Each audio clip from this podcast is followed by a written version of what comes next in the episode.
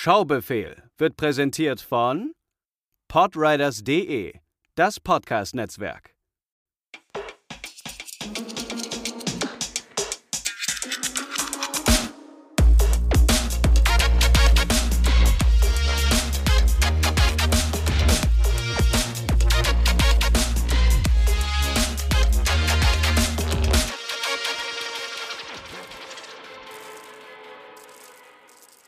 Einen wunderschönen guten Tag, liebe Zuhörer des Schaubefehls Podcast, bei dem ich, Matze und am anderen Ende der digitalen Leitung der André versuchen, den Stapel der Vorfreude des jeweils anderen irgendwie abzuarbeiten und zwischendurch werfen wir aber auch ultra weirde Filme in den Pott. André, wie geht es dir heute? Hallo Matze, hallo liebe Hörerinnen und Hörer. Ja, ich finde es schön, dass du, äh, dass du Stapel der Vorfreude sagst. Bei manchen Folgen kann ich das nicht behaupten, dass diese Filme auf meinen Stapel der Vorfreude gelegen hätten, aber das soll ja nicht die Auswahl hier schmälern, wie ja unsere StammhörerInnen sicher mittlerweile wissen. ähm, ja, mir geht es eigentlich ganz gut. Es ist sehr warm, wie wir vermutlich alle wissen. Ähm, aber ich möchte mich nicht beschweren, nach irgendwie gefühlt sieben Monaten nur Kälte darf es auch mal wieder wärmer werden. Möchte gar nicht zetern. Mhm. Ansonsten habe ich äh, heute meine Brille bekommen. Ich bin jetzt Brillenträger seit heute. Und ähm, jetzt macht jetzt, jetzt verstehe ich auch endlich, was, was alle so an UHDs faszinierend finden. wow, so schlimm. Ich kann endlich, äh, ich kann endlich HD, ich kann endlich 8K sehen. Ähm, das ist fantastisch. Ähm, ja, es ist schon, also gerade, gerade, ich habe es ja dadurch vor allem gemerkt, dass äh, so, also ich habe ja einen 65, 75 Zoll Fernseher und der hängt jetzt hier so in einer Abstand von gut so dreieinhalb Metern, würde ich knapp sagen, vielleicht sogar vier. Und bei Untertiteln, das ist mir vor allem eben aufgefallen, dass ich da wirklich echt schon so hing, dann teilweise äh, ein Auge zukneifen und so. Und ähm, ja, bin ja dann zum, zum Doc und beziehungsweise zum Optiker und die so, yo, Hornhautverkrümmung, mein Lieber. Äh, da müssen wir was nachkorrigieren und äh, ja, jetzt äh, wird das quasi ausgeglichen, was noch ein bisschen gewöhnungsbedürftig ist, weil na klar, so neuer, völlig neue Sehperspektiven für das Hirn. Aber ähm, ja, eben schon mal irgendwie hier Nintendo Direct äh, Stream geguckt und ich dachte mir so, mein Gott, ich habe noch nie so eine klare Schrift gesehen. Also es ist, äh, war auf jeden Fall nötig. Jetzt muss ich nur mein Gehirn noch dran gewöhnen. Ich müsste meine Brille eigentlich auch häufiger tragen. Ich trage sie ultra, wirklich ganz, ganz, ganz, ganz selten. Äh, was, ich, ich habe da immer Kopfschmerzen von bekommen. Ja, das ist schlecht. Dann ist wahrscheinlich falsch eingestellt. Hm. Mal gucken. Naja. Aber wir wollen nicht nur über Brillen reden, sondern auch über Filme. Und du hast von mir einen Film bekommen, den ich in erster Linie dir gegeben habe, weil ich den auch mal wieder sehen wollte. Mhm. Und ich es aber auch sehr spannend spannend fand, wie du darauf reagierst. Also, André, was durftest du denn gucken? Ja, wir hatten ja letztes Mal geteasert. Wir haben eine kleine Premiere im Schaubefehl, denn ich habe mir diesmal eine Dokumentation angeschaut, was wir bisher noch nicht hatten. Aber ist ja nicht schlimm. Eine Dokumentation ist trotzdem ein Film, also gibt keinen Grund, das hier rauszulassen oder irgendwie als als No-Go zu etablieren. Ähm, ich habe mir angeguckt Noma, My Perfect Storm. And the best restaurant in the world, Noma. We went from zeros to heroes, just like that. People flew to Scandinavia to eat. From America, from Asia, just to dine at Noma. As a cook, you're creating a language. We need an alphabet to build sentences. The ingredients are our alphabet. And the more letters we have, the more beautiful the prose. Aus dem Jahr 2015 vom Regisseur Pierre, ich weiß nicht ganz, wie man ihn ausspricht, Deschamps, Deschamps, De, de, keine Deschamps. Ahnung, Deschamps, ist es fast, ich weiß es auch leider nicht genau. Ähm, und ja, es handelt sich dabei um eine Dokumentation über ein, über ein Restaurant, dieses besagte Noma. Und äh, ja, was es damit auf sich hat, gleich kurz noch ein paar Randfacts. Die Dokumentation streamt bei Magenta TV, wenn man da das Entertain-Paket hat von Telekom, aber ist auch eben zu leihen bei Apple, Amazon und Co. Gibt es in Deutschland nicht physisch. Ähm, wenn man das im Regal haben will, muss man auf das Ausland zurückgreifen. Zum Beispiel in UK gibt es eine DVD. Der Sicher? Ja. Witzig. Dann habe ich eine der wenigen Blu-rays hier zu Hause. Ach so, äh, nee, okay, dann äh, war- also ich habe jetzt nur DVD gesehen. Kann auch sein, dass es ein Blu-ray gibt. Auf jeden Fall in Deutschland nicht als nicht als physisches Medium. Hm. Soweit ich bisher gesehen habe. Oder hast du eine deutsche? Ich habe eine deutsche auf jeden Fall. Ich weiß gerade gar nicht, ob es DVD oder Blu-ray ist. Okay. Aber war halt auch, war halt auch ein Pressemuster, war, war halt die nackte Disc ohne, Ja. äh, ja, ohne. Also ich hatte jetzt bei Amazon, findest du keine deutsche Version zum Kaufen auf jeden Fall. hm, spannend. Ja. Ähm, hat eine FSK ab 0 Jahren. Witzigerweise, die, die UK-DVD ist ab 15 Jahren freigegeben. Das nur mal kurz zum Vergleich. Wegen Schimpfwörtern, möchte ich behaupten. Ja, das war äh, abzusehen. Mhm. In Deutschland ab 0. Ab 0. Ab 0 Jahren darf man sich diverse Schimpfwörter gerne geben. Und ja, es gibt quasi keinen Cast. Der Cast besteht eben aus diesem Team. Allen voran geht es eben um diesen René Redzepi. Der ist sowohl Mitteilhaber oder Inhaber als auch eben der Chefkoch. Und ähm, auch sein Co-Founder Klaus Meyer. Ähm, aber hauptsächlich geht es eben wieder um diesen Rezepi. Und die Dokumentation hat auf Letterbox eine 3,0 von 5 und auf IMDb eine 6,2 von 10. Und ja, nochmal trotzdem der äh, Plot kurz zusammengefasst der Dokumentation. Also es geht um eine kreative Reise in den einzigartigen Geist von René Redzepi, Chefkoch und Miteigentümer des Restaurants Noma, das viermal zum besten Restaurant der Welt gewählt wurde. Meine Erwartungen an diese Dokumentation. Ich hatte irgendwie, also das liegt natürlich auch ein bisschen daran, dass wir das im Schaubefehl ja nicht allzu, allzu ver Vergangenheit erst hatten. Äh, Ich hatte auf so ein bisschen so eine schwungvolle Essensdoku gehofft, ne? Hier so ein bisschen wie Chef. Ähm, so halt gucken, was sie halt kochen und eben natürlich diese Erfolgsgeschichte, warum die eben so ähm, renommiert sind und diesen Preis eben so oft gewonnen haben und was damit zusammenhängt und überhaupt. Und ja, war aber auch vor allem eben darauf aus, Essen zu sehen. So, ne, natürlich. Und, und weil am Ende des Tages zählt ja das Essen natürlich, warum die auch den Preis gewonnen haben, warum sie so renommiert sind. Mm, Von daher, das wollte ich gerne sehen und dachte, das wird halt so eine eher schmissige Dokumentation über eben ein, ein äh, super Restaurant.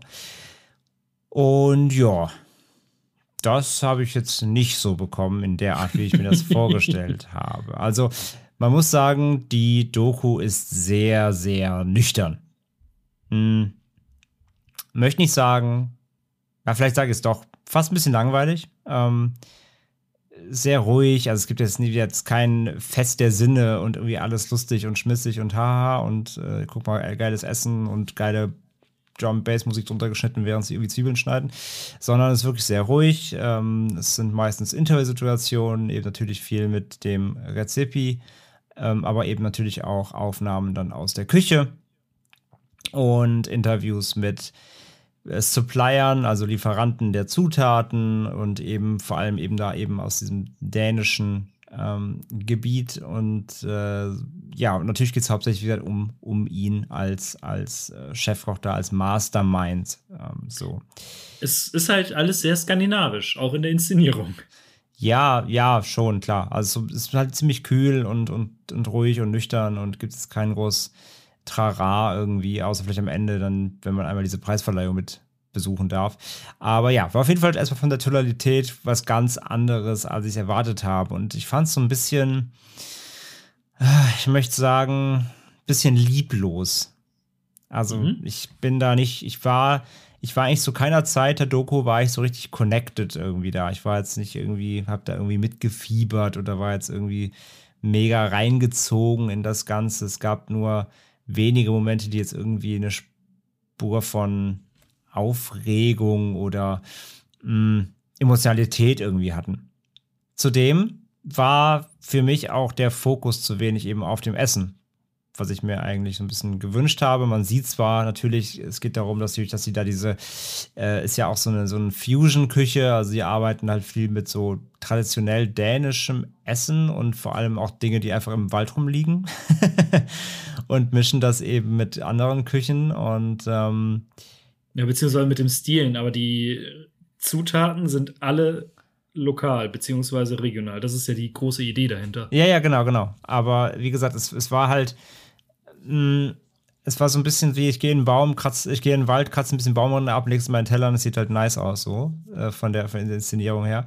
Und, aber dafür, dass es halt irgendwie so eigen ist und so verrückt, beziehungsweise so halt anders und so, so, so schlicht wie anders, muss ich sagen, lag mir der Fokus halt zu wenig irgendwie drauf. Also sie haben halt auch nie so richtig erklärt, was sie machen. Du hast, sehr, du hast zwar viel gesehen, aber wenig verstanden, finde ich, von dem, was sie zubereiten. Du siehst zwar irgendwie, wie, wie dann ähm, natürlich gerade auch dann Razipi teilweise da eben, wie natürlich der Mastermind da so äh, an dem Teller hängt, die Nase steckt schon halb drin und er dann so Soße da reinträufelt, so ganz perfekt um die äh, Zutaten drumherum und alles ist natürlich High-End schön und, und grammable natürlich irgendwie. Ähm, aber es wird dabei nicht irgendwie erklärt, so das ist jetzt die Soße, das mache ich jetzt da drum und irgendwie das sind die Zutaten und du siehst einfach irgendwie so den, den Maestro bei der Arbeit, aber es wird jetzt nicht wirklich auch für den, ich bin halt, ein, also ich esse gerne, aber ich bin jetzt kein Food-Experte. Ähm, ich hätte halt gern mehr gehört, so was sie da genau machen und warum und was das dann auch so besonders macht. Das hat mir so ein bisschen gefehlt bei dem Ganzen. Also ich fand, das Essen an sich wird nicht zelebriert so richtig. Es wird mhm. zelebriert, wie sie es machen und irgendwie, was, warum sie sich dabei so geil fühlen. Aber es wird nicht das Essen an sich zelebriert. Zudem muss ich halt auch sagen, und das ist ja das Problem, wenn das jetzt vielleicht irgendwie geile, fette Käseburger gewesen, hätte ich vielleicht mehr fühlen können. Aber da es ja eben so speziell ist, muss ich halt eher wissen, was es genau ist und was es so besonders macht, damit ich es nachvollziehen kann. Ich kenne es, also ich war auch schon, ich habe in solchen Restaurants schon gegessen. Jetzt nicht in dem, aber ich war schon in dem einen oder anderen krassen Nobel-Restaurant irgendwie, ja, wo sie mhm. dir halt irgendwie drei Weinblätter aus den Bergen Himalayas mit Soße beträufeln, die es für 49,90 Euro 90, 90 verkaufen irgendwie. Ähm, mal abgesehen davon, dass ich das halt, dass ich halt solche Restaurants an sich Bullshit finde, weil sie halt einfach im Grunde ja nur ihren, sie verkaufen dir quasi Stil und Eleganz ähm, für viel Geld und machen halt Trara drum, damit du dich irgendwie besonders fühlst. Aber wie gesagt, äh, das ist halt wirklich dann oftmals wie Portionen und auch eben Essen, wo du denkst, ja, okay, ich esse das dann. Fühle mich unfassbar schlecht, weil ich dafür viel zu viel Geld ausgegeben habe. Am Ende des Tages hätte ich halt für, für, für einen Burger von Fette Kuh irgendwie für 95 hätte ich mehr von gehabt. So. Ähm, ich, also ich du bist also nicht so in der Gourmet- und High-End-Küche unterwegs. Ich verstehe das schon. Also wie gesagt, ich habe auch schon in solchen Restaurants irgendwie gegessen. So. Ich verstehe das irgendwie, aber es ist halt A, noch voll nicht meine Welt, weil da halt nur so krasse Schnösel rumhängen in meisten Fällen so. Ähm, und wie gesagt, es ist einfach, dass das Essen ist halt meistens auch nicht befriedigend. Es ist irgendwie, es ist schon lecker, klar, ähm, so, aber es ist meistens auch nicht befriedigend, vor allem für die Preise natürlich. Also du isst natürlich einfach diesen Schickeria mit, äh, das, die, die Schickeria bezahlst du natürlich irgendwie mit. Ähm, das ist ein, das ist ein ganz interessanter Punkt, weil ich war in Südafrika, war ich einmal ähm, richtig Sterne-Restaurant mhm. und so weiter und so fort essen. Und da ging es mir nicht darum, satt zu werden, sondern es ist ja mehr eine, eine, eine, ein Zelebrieren des Essens an sich. Und da war das aber auch super spannend. Vielleicht liegt es auch einfach an der Kultur dort, ähm, dass die Menschen, da waren vielleicht zwei oder drei Leute in Anzug. Ansonsten waren die da in Freizeitklamotte meistens. Mhm. Ja, wieder, verstehe mich nicht falsch. Also ich glaube auch hier in dem Noma, wie gesagt, das fand ich auch so schade, man sieht ja auch nie Publikum, ne? Nee. Man sieht immer nur die Küche, man sieht halt gar nicht, wie die Leute essen, das zubereiten oder halt mal einen O-Ton aus, äh, aus dem äh, Restaurant selbst, so von wegen, warum das gerade jetzt geil schmeckt und so weiter. Das gibt es halt gar nicht. Weiß ich, ob sie auf die Drehgenehmigung nicht bekommen haben oder halt die Leute nicht wollten, keine Ahnung. Das fand ich auch ein bisschen schwach. Ähm, aber so, ich, ich, ich denke mal auch, dass das in, im Noma ein bisschen anders ist, weil dazu komme ich ja gleich noch. Der Ton da ist ein bisschen anderer. ähm, deswegen, ich möchte auch gar, ich möchte auch niemanden irgendwie verurteilen oder im Gegenteil, der da essen geht. Alles, alles easy, ist einfach nicht meine Welt. Und wie gesagt, ich verstehe dieses Zelebrieren des, des, des Essens und der, der, der Küche. Ähm, aber am Ende des Tages trotzdem will ich halt einfach satt werden, wenn ich irgendwie 30, 60 Euro für ein, für ein Gericht bezahle und es soll nicht nur geil aussehen. So. Das ist einfach, also, also dann gehe ich lieber irgendwie in Hamburg ins Delta und zahle 60 Euro für ein Steak, aber das ist halt geil. Und dann bin ich satt. So. Aber halt irgendwie drei Weintraubenblätter auf, auf, einer, auf einem aufgeschäumten Basilikumstäbchen aus Südostasien, so für 40 Euro, das sehe ich halt nicht so. Ähm, Und so und das und so, aber auf dem Niveau war halt nun mal das Essen, was die machen. Das sind kleine Portionen, das ist irgendwie super schick angerichtet mit halt ähm, sehr traditionellen ähm, ähm, Zutaten, aber eben aufbereitet mit einer ganz eigenen Note. Alles cool. Ich hätte halt nur gerne mehr darüber erfahren, weil du erfährst einfach sehr wenig darüber. Du siehst es zwar oft, aber du erfährst eigentlich wenig, was die da machen, genau. Das fand ich so ein Da bisschen kann- schade. Kann ich ganz kurz einhaken, Hm. denn ähm, auf der Disk sind ein paar Extras drauf, wie zum Beispiel eine, ähm, eine Essens, also ein, eine Gerichtegalerie, wo alles gezeigt wird, nochmal in richtig schönen Fotos und tatsächlich auch ähm, mit der GoPro gefilmt, wie sie es zubereiten und wie sie auch da, da rangehen und so. Und das hättest du dann wahrscheinlich lieber im Film gehabt. Ja, und halt vor allem so ein bisschen dann, also sie haben eh, äh, sie haben eh so oft irgendwelche Off-Texte, dann, dann er, leg doch als Off-Text von mir ist nochmal drüber, so bis wo einfach ein Off-Text kurz mal ein bisschen dir erzählt, was da passiert und mit welchen Zutaten und warum, so irgendwie. Das hätte mir gefehlt. Ähm, weil, keine Ahnung, dann zwischen den, zwischen den äh, Küchenszenen hast du ja dann super oft irgendwelche, ja, fast schon spirituellen Bilder, wo dann melancho- melancholische Off-Texte halt irgendwie als Postersprüche drüber gelegt werden. Aus der, entweder irgendwie, wie gesagt, geht es auch wieder natürlich um Dänemark und die, das Standing und was man sich so erarbeitet hat und ein bisschen Background-Informationen und so. Das war halt auch so ein bisschen, ein bisschen, äh, keine Ahnung, ja, weird irgendwie, fand ich. Ähm, also diese, diese, diese komisch melancholische Stimmung dahinter, weil die habe ich irgendwie überhaupt nicht gefühlt. Ähm, was, also die, ich fand die sowieso, die, die, die Tonalität der Doku war so ein bisschen weird. Also, um jetzt mal auch auf den Rezepi zu kommen, weil um den geht's ja nun mal. Der Typ ist ja ein unfassbar egozentrischer Drecksack, ne? Also, ähm, das ist ja nicht die Geschichte, also die Doku ist ja nicht diese typische Geschichte von jemandem, der irgendwie aus der, aus der Gosse kommt, sich hocharbeitet und dann irgendwie durch den Druck des Erfolgs so zum Arschloch wird, sondern der Typ ist ja ein Arschloch. Ähm, das merkt man relativ früh. Und vor allem ist er ein Edgelord. Er ist ein richtiger Edgelord, der halt ständig so irgendwie, ähm, der halt immer so ge halt gerne flucht und Kraftausdrücke benutzt, so um des Kraftausdrucks willen. Ja, der ist der, ähm, ich habe, also so mein Eindruck von ihm, er will sich so positionieren, irgendwie so, so als Anti, Anti-Gourmet-Koch, ne? So, ich sag halt auch Fuck und äh, irgendwie sag meinen Leuten ständig, dass sie Fuck offen sollen irgendwie und alle sind voll Fuck und ähm, Stinkefinger zeigen und der ist so ein richtiger Edgelord und der ist halt so, also der, der widerspricht sich auch so krass oft in dieser Doku. Mhm. Du siehst halt super oft halt Szenen, das hat mich natürlich dann so an Gordon Ramsay und sowas erinnert. Ich habe das Gefühl, auch als so ein Starkoch musst du halt einfach einen an der Waffel haben und irgendwie ein Assi sein. Ähm, hast dann Szenen halt, da belegen sie irgendein Gericht und er kommt dann so an und sagt so, ja, was ist denn das hier? Das ist, das ist doch Thymian. Und alle so, ja. Ja, wir haben ja gesagt, wir nehmen aber Zitronenthymian oder Zitrusthymian. Und alle so, ja, Nein. ja, nein, vielleicht. Also, was ist, also, das, das, das, das Krasse ist auch in diesen Szenen, wenn er seine Team sein Team konfrontiert mit irgendwas, dass die alles Maul nicht aufkriegen. Und ich frage mich, haben die so Schiss vor ihm, weil er sie quasi wahrscheinlich so oft rund macht, dass die alle schon so kleinlaut sind? Es traut sich Ja. keiner was zu sagen vor ihm. Es ist, es ist wohl, also in Küchen generell herrscht wohl ein relativ harscher Umgangston und auch eine harsche ähm, äh, Hierarchie. Und ich kann mir vorstellen, dass der Typ da noch mal was drauf legt. Ich fand ihn am, am Anfang eigentlich nicht unbedingt sympathisch, aber man konnte irgendwie verstehen, wo er herkommt und seine Gedankengänge. Mit seiner Familie ist er auch unfassbar niedlich. So seine Kinder sind unendlich cute. Aber Ja, den sagt er ja Ich- nicht, dass sie auffucken sollen, das stimmt, ja. Aber Und, und das ist halt, je weiter diese Doku vorangeht, desto mehr wird dieser Mensch einfach zum wirklich, Ja, wirklich. Da, aber, aber ich meine, aber ich sage ja gerade, trotzdem, das hat er schon in sich, das merkst du. Der Ja. ist ein unfassbar Egozentriker.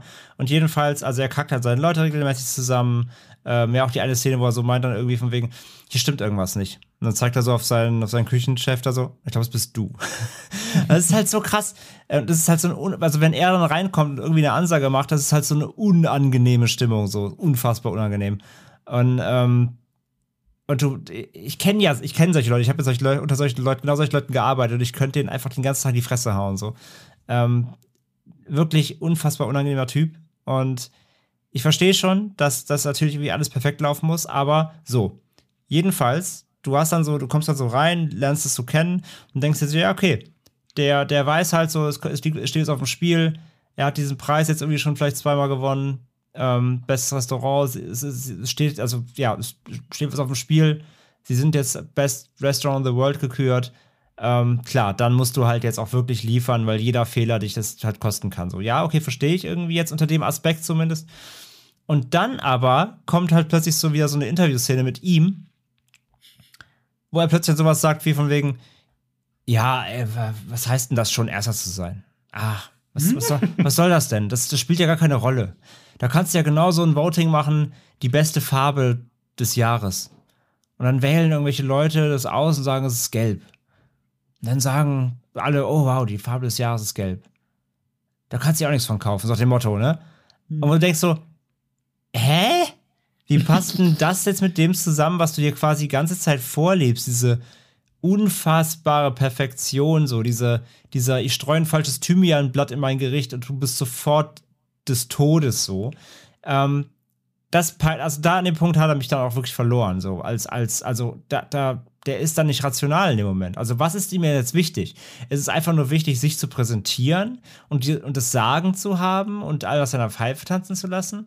Oder ist dir wirklich daran gelegen, das Restaurant zu pushen und bist du, also weil, also wenn das, wenn dir der Erfolg nicht so wichtig ist, dass du, dass du deswegen auch den Leuten sagst, so, dass sie, also genau, er sagt ja auch so von wegen so, der einzige Vorteil, wenn du nicht Erster bist, es gibt Leute, die kommen nur zu dir als Gast, weil du der Erste bist. Die würden uns nie bei dir essen. Es schmeckt wahrscheinlich gar nicht. Die kommen nur, weil du auf Platz 1 der Welt bist. Und die Leute, die bleiben weg, wenn du nicht mehr der Erste bist. Weil das sind alle, weil das sind alles Arschlöcher, sagt er doch so. Ich denke mir so, was bist du denn, du Hampelmann? Hast du mal in den Spiegel geguckt, Alter? So, und das passt halt überhaupt nicht zusammen, weil wenn er seine Leute so krass drillt, dann muss es hier die Ambition sein, halt wirklich der Erste sein zu wollen. Es ist ja auch. Also, das habe ich nicht verstanden bei ihm. Es ist ja auch diese, diese äh, Diskrepanz zwischen dem, was er sagt. Er trommelt die ja irgendwann alle zusammen und ja, ey, und wenn wir keinen dritten Stern bekommen, was machen Sterne schon? Wichtig ist es, dass es den Gästen schmeckt. Und dann irgendwie zehn Minuten später in der Interviewsituation mit, ich glaube, seinem, seinem, äh, mit dem Koch, ja, und dann hatten wir das und das und haben wir den Stern nicht bekommen. Das hat ihn schon alles ziemlich runtergezogen. So, Brudi, ja, das ist halt, das, ist halt das Ding. Also ich habe ihn ja nicht ganz, nicht ganz verstanden die ganze Zeit. Ähm, seine, der hat halt seine, einfach einen an der Waffel, der Typ. Ja, hat er auch. Also der ist halt, also der war immer schon so, aber halt natürlich dieser Erfolg hat ihn dann so richtig gekickt, glaube ich. Und er will auf der einen Seite weiterhin dieser Edgelord sein, der dann ja am Ende auf der Preisverleihungsbühne irgendwie auch sagt, von wegen so, auf, in dieser Verleihung, wo nur so viele, zumindest viele Schnösel wahrscheinlich auch sitzen, viele Anzugträger so, wo er auf der Bühne steht, irgendwie Mittelfinger zeigt beim Fotoshooting und irgendwie sagt von wegen so, ja, für euch war ich am Anfang irgendwie der Sealfucker und äh, so. Und will halt ganze Zeit irgendwie so super anti sein und halt, wie gesagt, anecken so in dieser, dieser Szene in der Branche, wo ja doch alle sehr hochgestochen sind meistens. Ähm, und gleichzeitig will er aber genau das trotzdem haben, diesen krassen Erfolg und verhält sich wahrscheinlich genauso wie die alle auch. Und das fand ich irgendwie so krass unangenehm irgendwie. Das ging mir mhm. echt nicht rein. Ich fand den Typ wirklich echt unausstehlich. Ähm, er mag vielleicht ein, ein Food-Genie sein, von mir aus, aber wie er mit den Leuten umgeht und wie er sich widerspricht und der, der hat sich, glaube ich, in diesem ganzen Trubel echt verloren, so ein bisschen. Und ich fand es auch richtig krass, die Nummer, wo dann, ähm, wo sie dann schließen mussten wegen Norovirus. Ja. Und dann halt dieses Rum, halt diese Untersuchung, so, wo können es herkommen? Und wo dann sein, sein, ähm, ich weiß gar nicht, wie man das nennt, so den, wo, im, im, im den Zus ich glaube, das war der Sous-Chef. Ja, genau. Im, Orchester würde ich sagen, erste Geige, ne, sowas quasi. Ähm, nur als Koch. Äh, wo, wo, wo er dann meint, so von wegen, ey Leute, äh, oder zu ihm als, ey René, das sind die, das sind die Muscheln. Wir, wir, wir, wir hauen hier jeden Tag irgendwie tausend Muscheln raus. Die sind bekannt dafür, Norovirus zu übertragen. Das sind die Muscheln. Und, äh, und Sipien hat ganz äh, hier Razepi ganz so, nee, auf keinen Fall, das ist Muscheln, halt die Fresse. Aber meinte das nicht der vom Gesundheitsamt? Was? Dass das nicht die Muscheln sind? War ich der Meinung. Naja. Nee, nee, nee, das meinte, nee, nee, nee, Razepi meint das nicht die Muscheln. Hm. Hab, hab ich so verstanden. Der, sein, sein Stew-Koch da meinte halt, das sind die Muscheln. Er so, es sind nicht die Muscheln. Dann haben, sie dann haben sie die Muscheln eingeschickt zum Gesundheitsamt und dann waren es die Muscheln. so war das. Meine ich zumindest. Bin, ja. ich, bin ich mir relativ sicher, dass, dass die halt, dass der Tipp war, also der Tipp aus dem Team war, es sind die vielleicht, es könnten die Muscheln sein. René Razzipi meinte so, nee, auf keinen Fall. Dann haben sie es eingeschickt zum, zum Testen und dann war es halt Norovirus. So. Das war, so wie ich es verstanden habe, die, die Abfolge. Ähm, weil was wieder dafür spricht, dass er halt so zu egozentrisch ist, um es einzusehen, mal einen Tipp von seinem Team anzunehmen. So.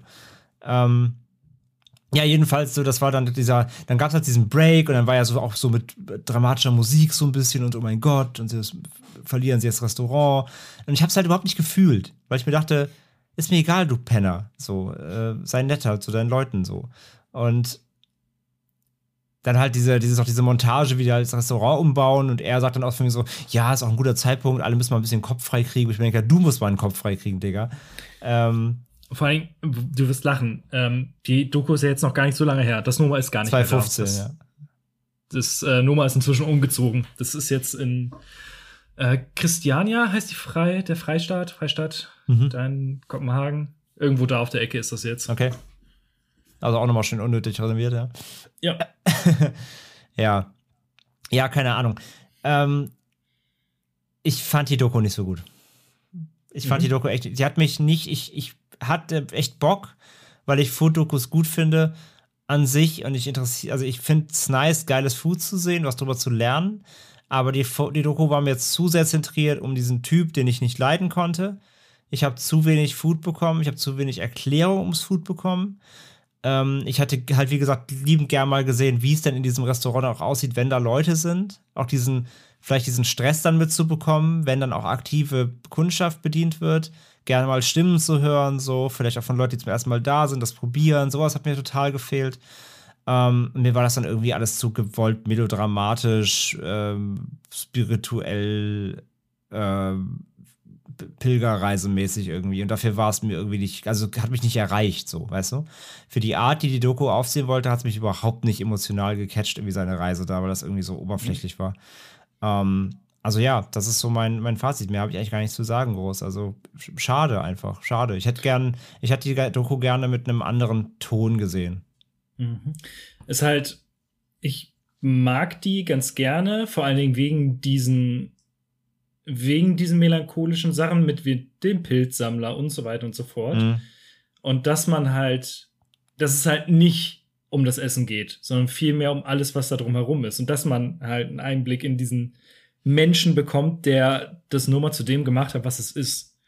Und ähm, ich musste bei den Erwartungs deiner Erwartungshaltung schon so grinsen, weil genau das ist die Doku halt nicht. Es ist kein, hey, wir haben hier geiles Essen, schau mal, sondern es ist viel mehr eine Introspektive in diesen Menschen. Und äh, dementsprechend habe ich es ja vielleicht auch ein bisschen, an, ein bisschen schlecht verkauft. Aber äh, ja, also ist natürlich, wenn es einem nicht zusagt, ist okay. Ähm, kennst du bei Netflix Somebody Feed Phil? Mhm. Äh, guck's dir an. Das ist genau das, was du suchst. Okay. Vier, vier Staffeln aktuell, unbedingt auf Englisch. Und der äh, Phil, der reist durch die verschiedenen Länder und ist ein so netter Kerl, lernt so tolle Menschen kennen und isst so leckeres Essen. Man, da bekommt man richtig Bock zu reisen. Okay, ja, das check ich auf jeden Fall mal.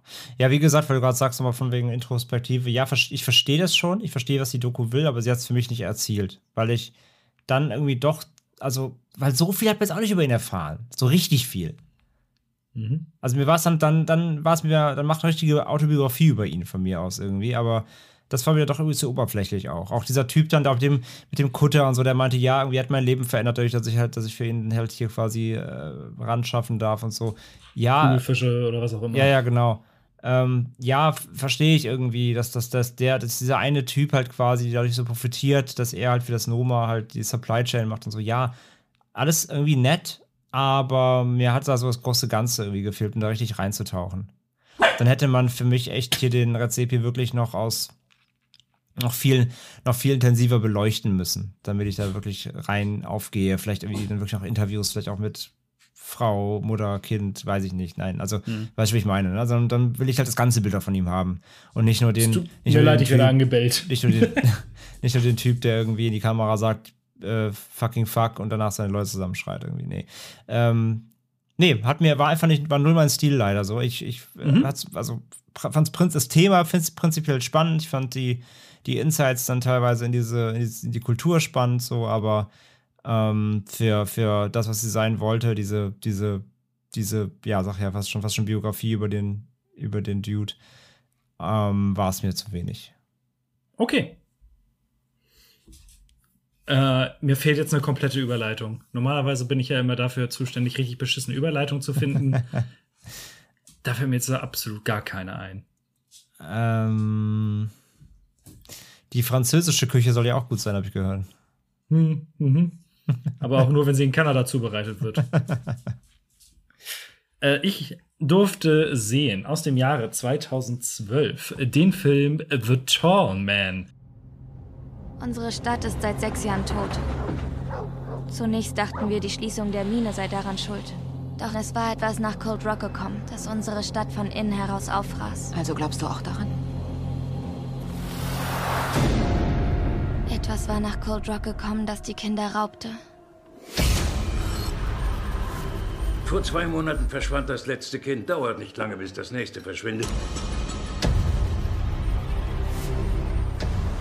Hey Leute, in einer halben Stunde gibt's Essen. Musst du morgen zur Arbeit fahren? Ja. Mit, ich weiß nicht, ob der deutsche Titel so ist oder ein deutscher Untertitel, weil auf, der, auf dem Blu-ray und DVD-Cover ist beides, aber man findet ihn meistens nur auf Deutsch unter diesen Untertitel. Angst hat viele Gesichter. Es ist der offizielle Subtitle, ja, in Deutschland. Ja, ähm, also wenn man schon etwas richtig, ähm, ja, äh, wie soll ich sagen, ähm, mir fällt das Wort nicht ein. Es war ein langer Arbeitstag. Es ist scheiße. Äh, Regie geführt hat Pascal Logier. Den kennen die meistens als, äh, meistens als Regisseur von Martyrs. Oder, also der, wie, wie nannte man diese Welle von neue französische Härte oder so? New French Extremism. Ja. Mit, ähm, oh Gott, das wird gut gleich bei der Besprechung, wenn mir das alles nicht einfällt. Äh, welche Filme gehören da noch mit dazu? Ähm, Inside? Inside, genau. Oder auch Frontiers. Ah, Frontiers, genau. Äh, und sein letzter richtig großer Film war Ghostland, den ich ganz gerne mochte. Ich fand den ziemlich gut. Weiß nicht, wie stehst du da zu dem? Mm, Ich fand den solide. Ich fand den sehr vorhersehbar und fast schon ein bisschen zu typisch für ihn. Weil der hatte dann doch am Ende so fast schon so Rob Zombie-Vibes irgendwie. Ähm, ich fand ihn aber nicht schlecht. Ich müsste ihn auch noch mal gucken. Ich habe den nur einmal gesehen, als er rauskam. Ich fand ihn nicht verkehrt. Ich fand den für sie ein bisschen fast schon zu berechenbar. Er hatte halt keine doppelten Boden und 50 Twists in. Genau, in man hat ja so eine Erwartungshaltung natürlich an, an ihn so ein bisschen bei solchen, bei solchen vorigen Arbeiten und das war genau, das war sehr straight, war unerwartet bei ihm, aber trotzdem ist kein schlechter Film. Haha, unerwartet in der Erwartbarkeit. Haha. Ähm, Martyrs habe ich vor sehr langer Zeit gesehen, was durchaus interessant ist in der Rezeption dieses Films, dazu später aber mehr. Im Cast haben wir als Hauptfigur Jessica Biel als Julia Denning, Jodelle Furland als Jenny und mir kam das Gesicht die gesamte Zeit bekannt vor und jetzt, wo ich nachgeguckt habe, woher ich sie kenne, ähm, das war die Kleine aus Silent Hill. Aus dem ersten, den ich ja sehr gerne mag. Ah, ja. Dann haben wir noch Colleen Wheeler als Mrs. Johnson, als noch eine relativ wichtige Person. Und William B. Davis als Sheriff Chestnut, ein sehr geiler Name. Und auch hier habe ich echt lange überlegt, meine Fresse, woher kennst du den? Und das ist so ein Gesicht, was in 10.000 Serien und Filmen irgendwelche Nebenfiguren gespielt hat. Ich kannte ihn aus der letzten Staffel der unendlich fantastischen Serie Orphan Black.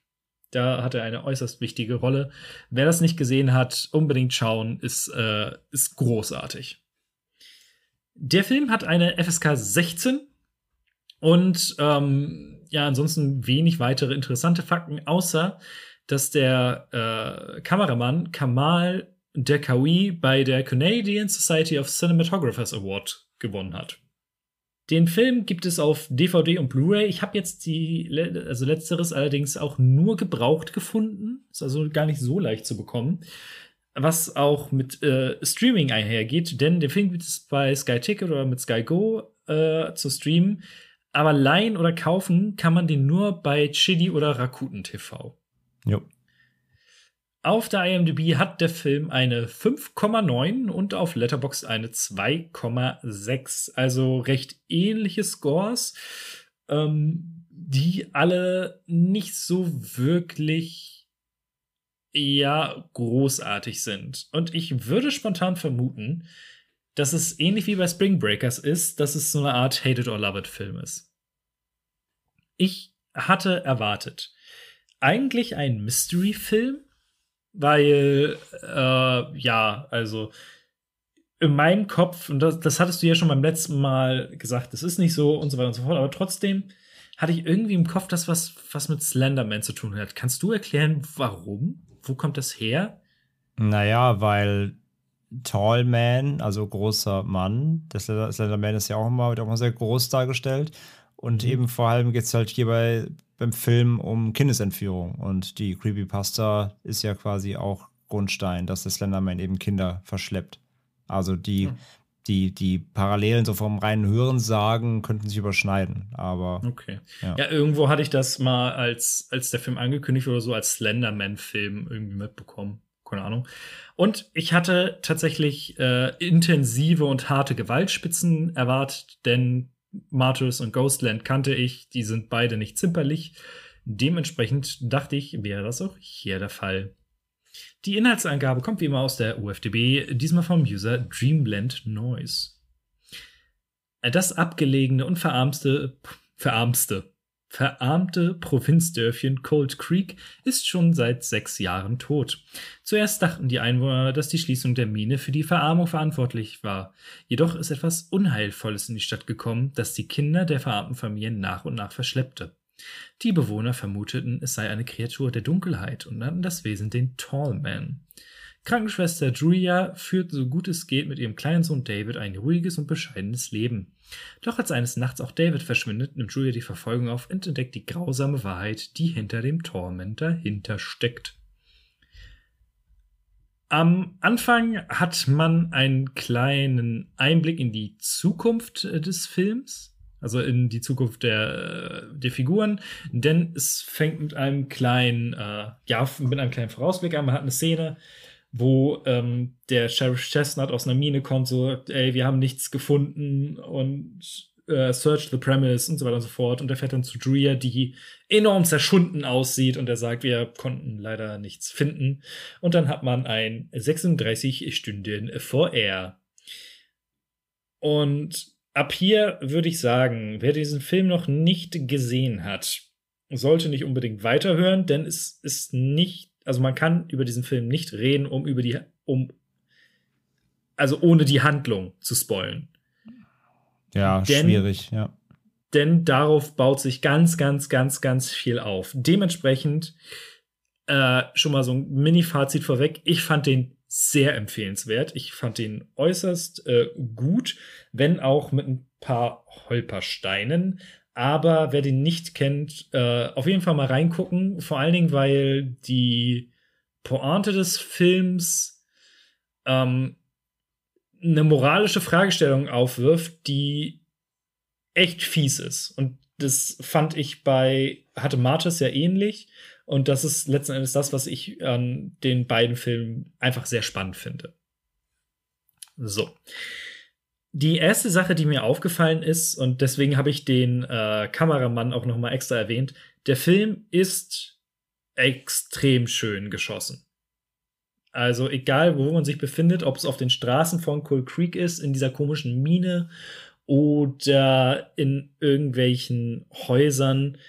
Ähm, der Film hat sehr viele Bilder, die irgendwie im Kopf bleiben da spielt noch eine andere Sache mit rein. Das Ganze ist an der Ostküste, wenn ich mich, ich habe da glaube ich irgendwas gehört.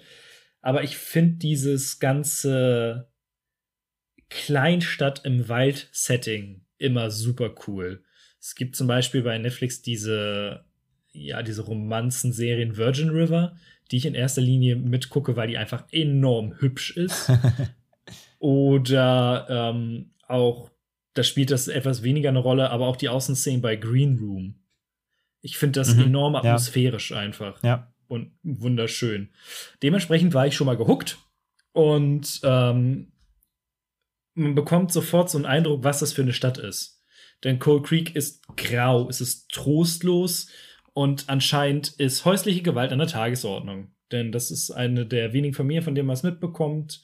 Äh, da ist der Partner der Mutter enorm ja, gewalttätig, schlägt die Mutter und hat auch das eine Kind geschwängert. Yay! Party. Das, das ist das Erste, was man mitbekommt.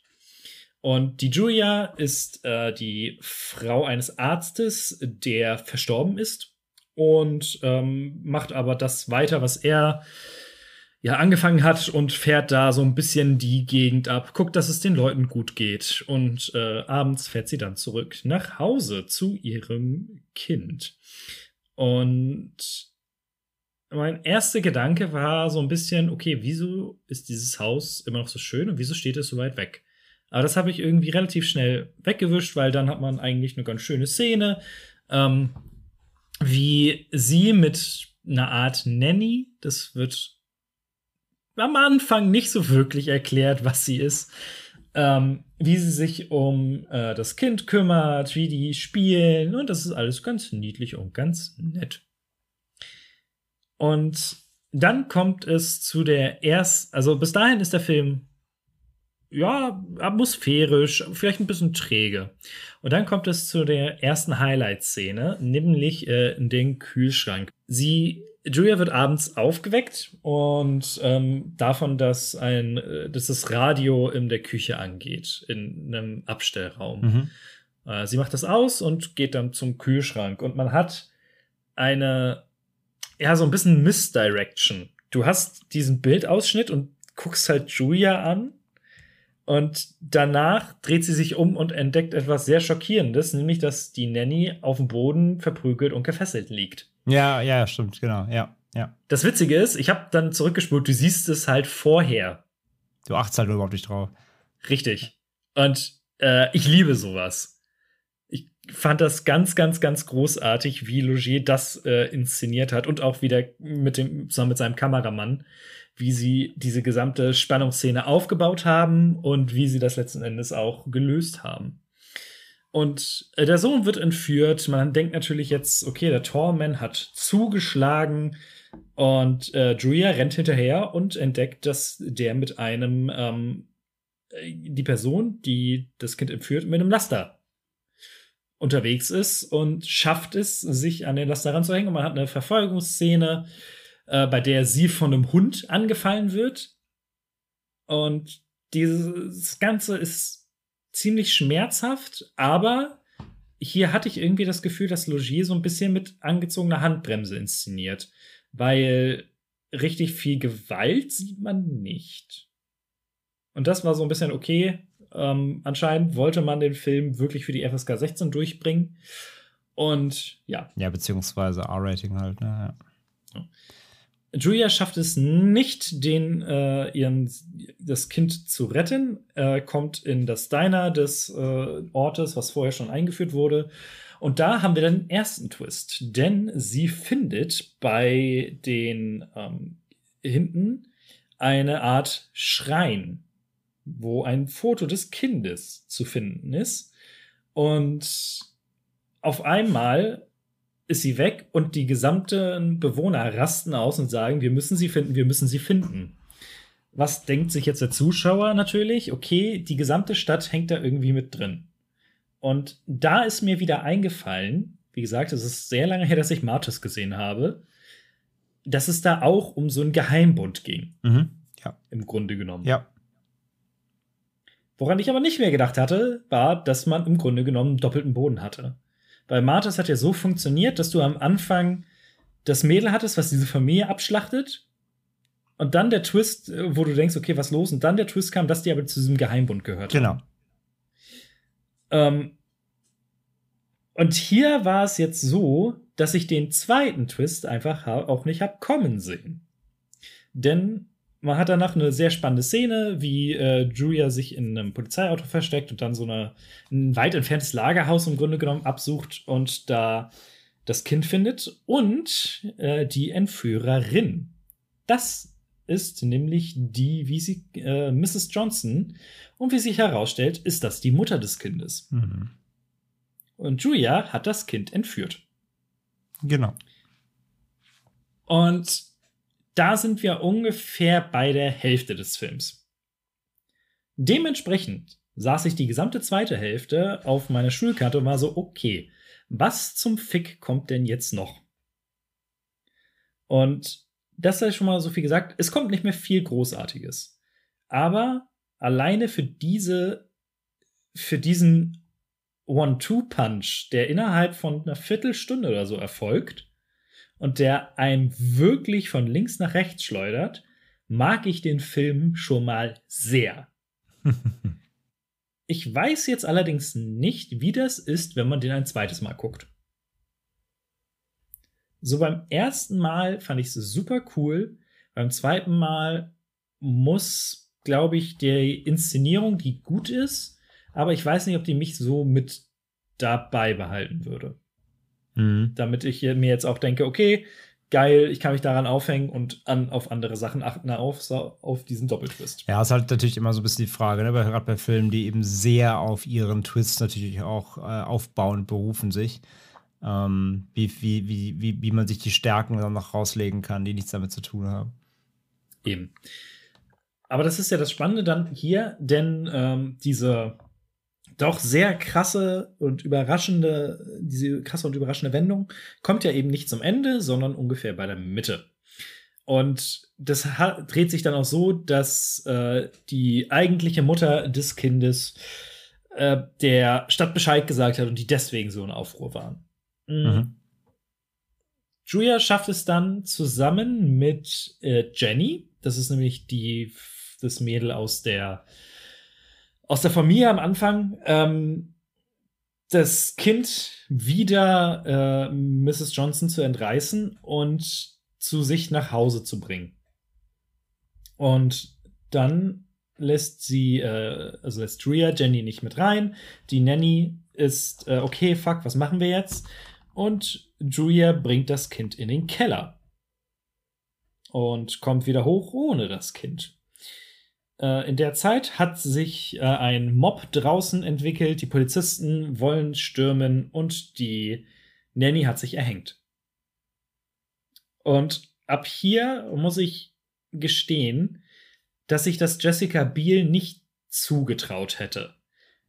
Denn die Erklärung für ihr Verhalten ist letzten Endes, sie ist, und das wird auch immer wieder mit Bildern gezeigt, die in dem Haus stehen, mit ihrem ähm, mit ihrem Mann über, durch die gesamte Welt getingelt als Ärztin und hat gesehen, wie grausam es Kindern gehen kann. Und dementsprechend wollte sie Kindern aus schlechten Verhältnissen helfen. Das wird in einem späteren äh, Gespräch äh, deutlich. Mhm. Was ich dann hingegen ein bisschen schwach finde, ist, dass Logier noch ganz, ganz, ganz lange diesen Tall Man Mythos und das den Mystery Part aufrechterhält weil in der Logik des Zuschauers ist nicht so ganz geklärt, haben wir es jetzt hier mit einem übernatürlichen Film zu tun. Das ist zu dem Punkt aber irgendwie nicht mehr interessant. Sondern viel interessanter ist es, okay, was hat es jetzt mit Julia auf sich? Was passiert da überhaupt mit ihr und warum zum Fick macht sie das und wie macht sie das? Und dieses ganze Torment-Gedöns ist nicht mehr so richtig spannend. Sie wird dann von der Polizei in Gewahrsam genommen und dann wird auch relativ schnell klar, was diese Szene am Anfang überhaupt bedeutete, nämlich dass sie unter dem Haus einen Eingang zu einer Mine gefunden haben und nun wollen sie wissen, was, äh, ja, was es damit auf sich hat. Ähm, ich habe Jessica Biel nie so als richtig gute Schauspielerin in Erinnerung. Erinnerung. Ähm, hier macht sie allerdings einen ganz gute, ganz guten Job. Es gibt eine Szene, bei der, oh, ich muss immer wieder zum Namen. Mrs. Johnson. Äh, Mrs. Johnson mit ihr redet und es gibt eine Nahaufnahme von ihrem Gewiss Gesicht. Die geht, glaube ich, so gut eine Minute oder zwei und sie blinzelt nicht einmal. das ist Acting. Jetzt aber das war sehr intensiv. So und muss ich sagen, war nicht schlecht. Und dann kommt es so ein bisschen in den äh, Endteil des Films. Äh, Jenny bekommt nämlich mit, äh, beziehungsweise das, äh, was da überhaupt passiert und so weiter und so fort, und trifft abends den Tallman, der sie mitnimmt und in sehr großen Anführungszeichen entführt. Die Logik hinter diesem Film ist nämlich, dass es eine Organisation gibt, zu der Julia und ihr Mann angehören. Ihr Mann ist der Tallman. Interessant. Ähm, ich, das wurde, glaube ich, auch nie so richtig erklärt, warum er seinen Tod gefaked hat. Naja. Ähm, die entführen Kindern aus schlechten Verhältnissen und geben das an reiche Menschen, damit die dort eine bessere, ein besseres, ja, Leben geschenkt bekommen. Und das machen sie nun auch mit Jenny, die am Ende so einen schönen Monolog hat mit, äh, ich hatte drei Mütter. Die erste habe ich geliebt, aber sie hat sich nicht um mich gekümmert. Die zweite äh, hat sehr viel für mich aufgegeben. Und die dritte sorgt dafür, dass ich ein gutes Leben habe. Und äh, am Ende guckt sie in die Kamera und äh, weint. Mm. Ich habe zum Beispiel bei Letterboxd ganz häufig gelesen, dass genau dieses Ding den Leuten den Film vermiest hat. Dass sie sagen, so eine Scheiße, wie kann man nur sowas zeigen? Ich finde aber, dass der Film zu keinem Zeitpunkt das in irgendeiner Form als etwas Gutes bewertet. Und Jessica Biels Figur ist auch, gerade sobald man weiß, was los ist, nicht sympathisch. Die ist, gerade durch das Schauspiel, wirkt die einfach wirklich verrückt. Und dementsprechend kann ich es nicht so ganz nachvollziehen, warum mhm. Leute das dann so scheiße finden. Weil. Ja, vielleicht, weil es vielleicht, weil's eben nicht die Mystery-Horror-Auflösung ist. Ja. Hm. Naja. Ich fand's sehr interessant. Es ist ein fieses, moralisches Ding. So kann man soll man den kind, die Kinder von der Familie wegreißen, um ihnen ein besseres Leben zu, äh, zu gewährleisten? Natürlich nein. Auf der anderen Seite gibt es vielleicht Argumente dafür, keine Ahnung, weil die Idee dahinter ist auch, dass Kinder sich ja nicht dran erinnern. Mhm. Ähm, ich weiß nicht, erinnerst du dich an das, was du mit vier Jahren gemacht hast? Also damals. nee, klar, natürlich. Nur vielleicht bruchstückhaft, wenn überhaupt, ja. Eben. Ja, es, es, es, ist halt so ein bisschen die, es ist halt so ein bisschen die, ähm, also in, in, Deutschland würdest du sagen, er ruft als Jugendamt so. Ne? Also es ja, ist halt wieder, ja. es ist natürlich das Ding, was du schnell mit, mit rationaler Logik ähm, ein bisschen zerbröseln kannst. Es ist Eben, ja, es absolut. Ist, es ist ja mehr so eine Samariter-Metapher einfach. Ja. Und Übrigens äh, gleiches Thema wie bei dem großartigen Book of Henry, den du in diesem Podcast ja auch schon besprechen durftest. Äh. Und wie gesagt, ich hatte am Ende so ein paar Fragezeichen, bei denen ich mir nicht sicher war, ob die geklärt wurden. So, warum musste der Mann sich verstecken? Warum musste der sich totstellen? Weird. Das wird, und, das wird halt, glaube ich, wirklich nicht, nicht erklärt. Nee, das stimmt. Und warum hat man das Kind nicht einfach direkt an den Mann gegeben? Also warum hat Julia nicht direkt das Kind entführt ja. und weitergegeben, warum werden immer so lange warum werden diese Umwege gemacht? Ja, ja, genau. Also, ja. also dem Tod kann man doch sagen, klar, damit gar kein Verdacht auf ihn fallen könnte, ne? Damit es ihn gar nicht gibt, so quasi. Er ist unsichtbar. So, das können wir vielleicht noch, noch so, so argumentieren. Ähm, aber genau, ja, das, das ist halt das Ding. Wieso dauert das so lange? Wieso müssen die da über drei Ecken geschleust werden und so, an das direkt irgendwie möglichst in einem Rutsch durchzusetzen äh, oder durchzuziehen? Ähm, das, das kann man sich auf jeden Fall fragen, ja. Aber insgesamt fand ich den Film sehr gut. Ähm, ich fand diese moralische Fragwürdigkeit einfach spannend. Er ist interessant inszeniert, hält diesen Mystik, diesen mystischen Anteil ein bisschen zu lange aufrecht und in, in der Schwebe. Und der finale Reveal, dass der Torment dann halt ihr Mann ist, ist so ein bisschen You don't say. Das war ja überhaupt nicht abzusehen. Dann ab diesem Punkt, wo du weißt, okay, es hier ist nichts Übernatürliches. Aber insgesamt äh, fand ich den Film sehr cool. Ja, cool, freut mich. Freut du bist mich. ja auch auf der positiven Seite. Ich mag den, ja, ja.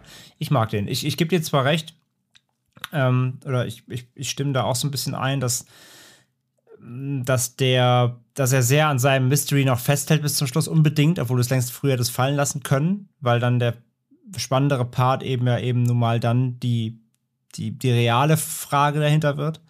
Ähm, er will da lange, er will bis zum, bis zum letzten Atemzug quasi diesen, diesen, das, das Mystery-Genre bedienen trotzdem. Ähm, und wie gesagt, es gibt, glaube ich, genug Leute, die sich auch gewünscht hätten, das wäre halt irgendwas Mystery und nicht irgendwie was, wieder was, was Doppelbödiges. Ähm, Aber insgesamt finde ich den finde ich den richtig stark. Und du am Anfang finde ich kommst, also wenn du den Film vorher nicht kennst, ähm, finde ich, da, da du kommst nicht auf die auf die auf die, diese doppeldeutige Lösung. Also die ahnst, kannst du eigentlich kaum hervorahnen, worum es wirklich geht. Cool. Wollen wir zur nächsten Woche kommen oder zur nächsten Folge so rum?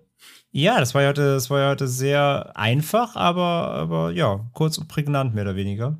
Na, trotzdem eine Stunde auf der Uhr. Ja. halb, halb, finde, halb du, kurz du kommst so allmählich in diesen Welle Nerdpool-Modus durch die ganzen langen Devils and Demons Besprechungen. So, ah, unter zwei Stunden lohnt es sich zu podcasten? Ich weiß ja nicht. ja, wahrscheinlich, wahrscheinlich. Ähm, ich meine, gut, da gehen wir auch wirklich immer jede Szene einzeln durch. Solches anderes natürlich, das, das müssen wir hier nicht unbedingt machen. Ähm, nee, aber war heute sehr, keine großen Aufreger drin. Also man kann ja alles irgendwie verstehen. Ne? Da, war, da war jetzt nicht so viel Konfliktpotenzial wie zum Beispiel beim Spring Breakers oder so. aber schauen wir mal, schauen wir mal, was nächste Woche wartet. Oder in zwei Wochen. Äh, ich fange mal an und ich habe mich sehr gewundert, dass du diesen Film nicht gesehen hast. ja, ich bin gespannt. Denn er ist. Ah, ich wette, du kennst den, aber du wirst erst, wenn du ihn siehst, verstehen, warum ich gedacht hätte, dass du den kennst. Ist jetzt sehr um die Ecke gedacht, aber du guckst den hier. High Fidelity. Ja. Das ist auch so ein Film. Das stimmt, das ist ein Film. Das ist auch so ein Film. Der auf der, der auf dem Stapel der Vorfreude schon lange ruht. Und ja, auch so ein, so ein moderner, Anführungszeichen, Klassiker. Ähm, ich weiß, dass der auch zu, zur Filmallgemeinbildung gehört, aber ich sehe immer so, dass ich sehe immer die, die, die Bilder und die, das Plakat und alles und dem so. But why? ja. Ja, aber ähm, bin, ich, bin ich gespannt, was du dazu sagst. Ich habe ihn jetzt zum ersten Mal seit, oh, ich glaube, elf Jahren neulich erstmal wieder geguckt. Was äh, in drei Worten, warum, warum sollte man ihn gesehen haben? Warum gibst du den mir? Aus deiner Sicht? Ähm, weil ich, drei Worte sind zu wenig. Ähm, Weil darum. richtig. Äh, weil er eine bestimmte, ähm, ja, bestimmtes Lebensgefühl sehr, sehr gut einfängt und vor allen Dingen eine Art Freundeskreis, beziehungsweise bestimmten Schlag Menschen. Okay. Okay.